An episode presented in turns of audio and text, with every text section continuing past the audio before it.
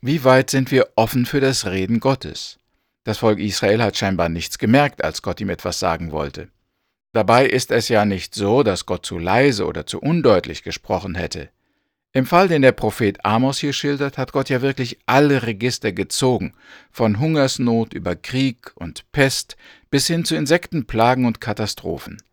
Das waren empfindliche Zeichen und Strafen, die sicher auch sehr wehtaten. Offenbar hat Israel das auch so als Reden Gottes erkannt und wenn Amos die Leute beschuldigt, dass sie nicht darauf reagiert haben, widerspricht ihm niemand. Also wussten sie, was das alles zu bedeuten hatte und was Gott von ihnen wollte. Trotzdem haben sie nicht reagiert. Oft haben wir ja das Problem, dass wir das Reden Gottes nicht verstehen. Wenn uns heute ein Unglück widerfährt, dann haben wir viele Fragen. Nicht nur, warum lässt Gott das zu, sondern auch Fragen wie zum Beispiel, Woher weiß ich überhaupt, dass dieses Unglück von Gott kommt und nicht vom Teufel oder von mir selbst verschuldet ist? Woher weiß ich, ob eine Katastrophe eine Strafe, eine Prüfung oder eine Schulung für mich ist? Wie kann ich wissen, was Gott mir durch Krankheit, Verlust oder Unglück genau sagen will? Was ich nun wirklich tun oder lassen soll? Es ist selbst für reife Christen nicht immer leicht, die Ereignisse richtig zu interpretieren und zu wissen, was Gott uns sagen will. Alle diese Fragen und Probleme hatten die Israeliten in unserem Text nicht. Eine wesentliche Hilfe bei der Interpretation der Ereignisse und Katastrophen war ihnen der Prophet. Der Prophet konnte die notvollen Umstände erklären und deuten. Er wusste, woher sie kamen und warum und wie das Volk darauf reagieren sollte. Doch für Israel brachte diese Hilfe nicht viel, denn die Menschen wollten nichts von Gott wissen. Sie wollten keine Erklärungen, keine Hinweise, Ratschläge oder Kritik. Und vielleicht ist das auch manchmal unser Problem. Wir hören Gottes Reden nicht, weil wir es nicht hören wollen. Unsere Fragen sind dann nicht ehrlich gemeint, sondern eher eine Anklage und Kritik an Gott. Ich möchte aber heute noch etwas mehr über Strafen nachdenken, über ihren Sinn und ihre Grenzen. Doch zuerst lesen wir uns den Text aus Amos Kapitel 4, Vers 6 bis 12 nach der guten Nachricht Bibel. Da heißt es, also Amos Kapitel 4, Vers 6 bis 12. Der Herr sagt, ich schickte euch eine Hungersnot, so dass es in euren Städten und Dörfern nichts mehr zu beißen gab. Das kam von mir. Trotzdem seid ihr nicht zu mir umgekehrt. Ich hielt den Regen zurück, als die Felder ihn am nötigsten gebraucht hätten. Über der einen Stadt ließ ich es regnen, und auf die andere fiel nicht ein Tropfen. Das eine Feld stand prächtig, während auf dem anderen alles verdorrte. Von überall her schleppten die Leute sich halb verdurstet zu einer Stadt, die noch Wasser hatte. Aber es reichte nicht für so viele. Trotzdem seid ihr nicht zu mir umgekehrt, sagt der Herr. Ich schickte euch Mehltau und Kornbrand. Die meisten eurer Gärten und Weinberge, eurer Feigenbäume und Ölbäume fraßen die Heuschrecken kahl. Und trotzdem seid ihr nicht zu mir umgekehrt, sagt der Herr. Ich schickte euch die Pest wie einst in Ägypten.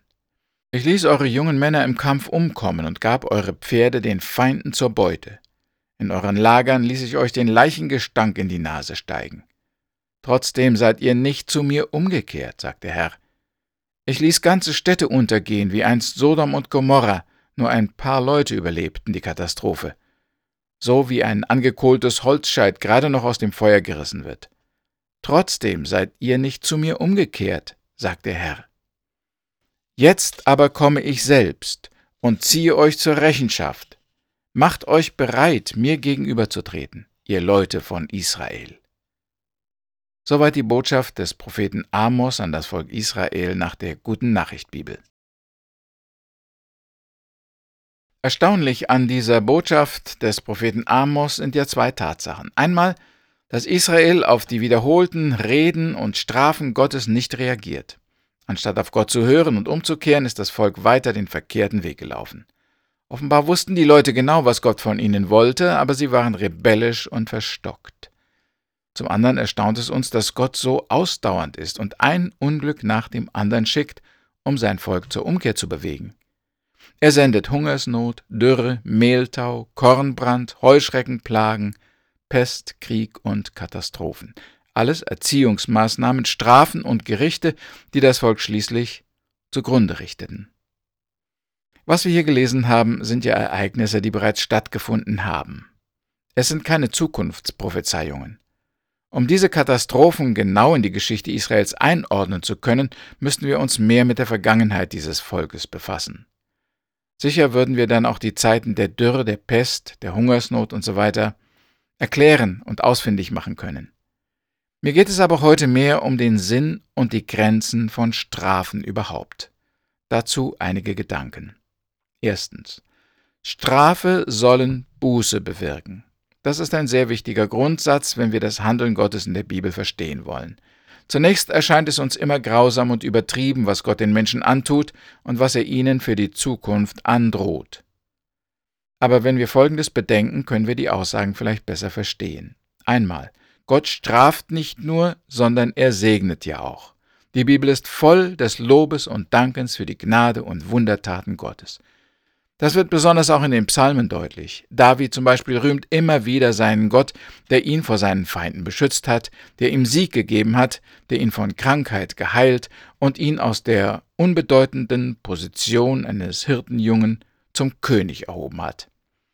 In den Büchern Mose sehen wir, wie Gott sein Volk aus der Gefangenschaft befreit, wie er es in der Wüste mit Wasser und Brot versorgt hat, wie er es durch unbekanntes Gelände geführt und vor Gefahren bewahrt hat. Wir sehen, wie Gott seinem Volk Sieg über Feinde schenkt und ihm in einem unwirtlichen Land eine blühende Wirtschaft schenkt. Wir sehen, wie Gott einzelnen Menschen gnädig ist, ihnen ihre Schuld vergibt, sie in Gnade annimmt und ihre Seele vor dem Verderben erlöst. Wir könnten noch lange fortfahren, die Wohltaten und Segnungen Gottes aufzuführen. Die Bibel ermahnt uns immer wieder daran zu denken, uns zu erinnern und nicht zu vergessen, was er uns Gutes getan hat. Zum anderen müssen wir bedenken, dass die Menschen auch wirklich böse sind. Oft verachten sie die Segnungen Gottes, sie werden übermütig, aufsässig, unzufrieden und überheblich und werden zu allem fähig. In Israel wurde trotz aller Wohltaten Gottes gelogen, betrogen, die Armen wurden unterdrückt und ausgebeutet, das Recht wurde missachtet und die Starken übten hemmungslos Gewalt aus. Wir wollen nicht so tun, als wären die Menschen unschuldig, die sein Gericht zu spüren bekommen. Viele von den Unterdrückten, Ausgebeuteten und Benachteiligten haben sich ja schon lange auf ein Eingreifen Gottes gewartet. Sie haben wahrscheinlich gebetet und gefleht, dass ihr Gott endlich der Ungerechtigkeit ein Ende machen soll. Und schließlich sollten wir auch bedenken, dass die Strafe nicht in erster Linie verhängt wurde, um das Böse zu vernichten und auszurotten. Obwohl auch dieser Gesichtspunkt bei jedem Gerichtsurteil eine Rolle spielt. Verbrecher werden auch heute noch bei uns bestraft, damit das Böse sich nicht ungehemmt ausbreitet und überhand nimmt. Aber Gott straft im letzten Grunde immer mit der Absicht, dass die Übeltäter zur Einsicht kommen, sich Gott zuwenden und von ihm Vergebung und die Kraft zu einem neuen Leben empfangen. Gott will nicht den Tod des Sünders, sondern sein Leben und sein Heil. Er soll von seinen Irrwegen umkehren und wieder Frieden und Segen bei Gott finden. Das gelingt aber nicht immer. Strafen bewirken aber nicht bei allen Leuten Buße. So wie die Israeliten damals, so lehnen auch heute noch viele Menschen das Angebot und die Einladung Gottes zur Umkehr ab. Sie ärgern sich lieber über Gottes angeblich ungerechtes Handeln, sie verteidigen ihre Position, stellen sich unschuldig oder ignorieren einfach das Reden und die Absichten Gottes. Für solche Menschen ist das Reden Gottes dann nicht nur äußerst schmerzhaft, sondern wird auch vernichtend. Sie zerbrechen an ihrem Widerstand. Sie gehen zugrunde an den Gerichten. Ähnlich wie Gott damals Ägypten durch die Plagen an den Rand des Ruins brachte, so wiederholte er es jetzt mit dem Volk Israel. Die Hungersnot dezimierte die Einwohnerzahlen, die Ernten wurden vernichtet, Seuchen breiteten sich aus, Krieg verwüstete das Land, viele Bauern mussten ihren Besitz verlassen und fliehen, Häuser und ganze Dörfer und Städte wurden ausgeraubt und zerstört. All das brachte Elend und Not. Es würde viele Jahre dauern, bis die Schäden beseitigt und die Nation wieder stark und gesund werden würde. Unermesslicher Verlust entstand im Land durch den Ungehorsam, die Rebellion und die Widerspenstigkeit gegen Gott. Wo die Strafgerichte das eigentliche Ziel, die Umkehr der Erlösung des Sünders, nicht erreichen, da bringen sie viel Schaden. Aber das scheint den verbohrten, sturen und uneinsichtigen Männern und Frauen nichts auszumachen. Sie lassen weder die Vernunft noch den gesunden Menschenverstand walten, sondern bleiben bei ihrem Stolz, bei ihrer Rechthaberei und ihrem Dickkopf. Auch wir müssen aufpassen, dass wir nicht aus irgendwelchen törichten, eigensinnigen Gefühlen heraus uns weigern, Gottes Einladung zu hören und anzunehmen. Oder was halten wir von den Leuten, die in Offenbarung Kapitel 16 erwähnt werden? Es heißt da von ihnen in Vers 10 und 11, die Menschen zerbissen sich vor Schmerzen die Zunge, sie verfluchten den Gott des Himmels wegen ihrer Qualen und ihrer Geschwüre, aber sie hörten nicht auf mit ihren schändlichen Taten. Wie einfach wäre es gewesen, die Qualen und das Leid abzuwenden. Wie gut hätten sie es in der Nähe Gottes gehabt. Aber nein, aus irgendeinem Stolz heraus ließen sie sich lieber zu Tode quälen, als Gott um Vergebung zu bitten. Strafen bewirken oft das Gegenteil von dem, was sie bewirken sollen. Wir haben bei Amos und bei vielen anderen Beispielen gesehen, dass die Strafen Gottes oft ihren Zweck nicht erfüllen. Sie sollen zur Buße und zum Heil des Menschen führen, aber sie bewirken Rebellion, Hass, Trotz, Bitterkeit und noch mehr Ungehorsam gegen Gott. Diese Beobachtungen können wir ja auch heute noch machen. Denken wir nur an die Gefängnisse unserer Tage. Die Kriminellen werden eingesperrt, damit sie über ihre Verbrechen nachdenken und sich bessern. Was aber häufig geschieht, ist, dass sie verdorbener und verhärteter aus dem Gefängnis herauskommen. Da stellt sich doch die Frage, wie erfolgreich und gut sind eigentlich Strafen? Diese Frage stellen sich Eltern und Erzieher, Polizei und Politiker. Und die Antwort fällt sehr unterschiedlich aus. Es gibt Leute, die plädieren ja ganz überzeugt dafür, dass man die Übeltäter nicht bestrafen sollte. Einmal vielleicht, weil Pädagogen glauben, dass der Mensch an sich gut sei und nur durch die Schuld der anderen zum Verbrecher geworden ist. Sie klagen die Eltern, die Lehrer, die Freunde, die Regierung und das System an. Die sollten, nach ihrer Meinung, bestraft werden. Zum anderen glauben manche, dass Strafen den Schuldigen eher verstocken und verärgern, als ihn zu einem anständigen Menschen zu machen. Also was sind der Sinn und die Grenzen von Strafen? Wie eben gesagt, äh, erscheint es uns oft sinnlos, Gewalttäter, Kriminelle und Betrüger zu bestrafen. Die positiven Veränderungen durch Züchtigung sind meist sehr gering. Die negativen dagegen in vielen Fällen sehr deutlich. Deshalb fragen sich auch manche Erzieher, ob man nicht lieber andere Mittel anwenden sollte, um den Straffälligen zu helfen. Nehmen wir an, es gäbe andere Möglichkeiten, was könnten sie dann sein? Erstens, man könnte die Betrüger und Gewalttäter sich selbst überlassen, das heißt gar nichts unternehmen. Warten, bis sie von alleine ihre Bosheit und ihr Fehlverhalten erkennen und sich bessern.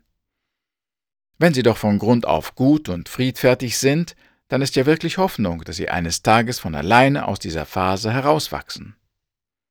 Zweitens, man kann ihre Partei ergreifen. Es könnte ja sein, dass sie sich ändern, wenn man ihnen Verständnis entgegenbringt, indem man ihnen zeigt, welche Umstände und Menschen eigentlich schuld an ihren Problemen sind, bringt man sie vielleicht dazu, ihre Aggressionen und ihr feindliches Verhalten abzubauen. Vielleicht aber auch nicht. Drittens könnte man an ihre Vernunft und Reife appellieren. Oftmals hilft es ja auch bei den Kindern, wenn man ihnen klar macht, sieh mal, du bist doch schon groß und vernünftig. Du siehst doch ein, dass dein egoistisches Verhalten mehr Probleme bringt, als wenn du jetzt nachgibst und Frieden hältst. Auch das mag in manchen Fällen helfen. Viertens, man kann die Leute zu einem Verhaltenstherapeuten schicken. Wenn jemand betrügt und stiehlt und immer zornig ist und sich an anderen vergreift, kann das ja auch ein psychologisches Problem sein. Vielleicht sind da Ängste, Verletzungen oder Krankheiten, die behandelt werden müssen. Wenn man die Ursache für das unmoralische Verhalten finden kann, kann man der Person auch helfen. Ein Therapeut kann eventuell in vielen Sitzungen erreichen, dass der Rowdy, der Verbrecher, der Dieb sein Verhalten ändern und ein nützliches Glied der Gesellschaft werden. Fünftens, man kann den bösen Menschen ja auch mit viel Liebe und Zuspruch begegnen. Man kann sie loben, ermutigen, belohnen und ihnen immer wieder gut zureden. In manchen Fällen ist das der einzige Weg, wie man Herzen verändern kann. Gerade das ist es, was einige Verbrecher brauchen, um zur Besinnung zu kommen und sich zu ändern. Also könnte man sagen, dass es manche anderen Wege gibt, um einen Menschen zur Umkehr zu bewegen. Und wir sehen in der Bibel, dass Gott auch viele verschiedene Methoden und Maßnahmen gebraucht. Aber irgendwann kommt dann doch mal der Punkt, wo er mit Liebe und Verständnis, mit logischen Argumenten und Appellen, mit Erklärungen und Beispielen nicht mehr weiterkommt. Der einzige Weg ist dann die Strafe, selbst wenn sich die Menschen dagegen verhärten sollten. Wir glauben, dass Gott seine Geschöpfe kennt und liebt und dass er ein guter und weiser Erzieher ist. Darum müssen wir auch seine Strafen anerkennen und uns von ihm korrigieren lassen. Wir beten. Herr, mach uns einsichtig und verständnisvoll gegenüber deinen Erziehungsmaßnahmen.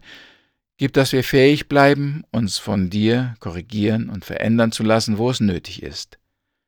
Danke, dass du es gut mit uns meinst. Lass uns das nie vergessen. Amen.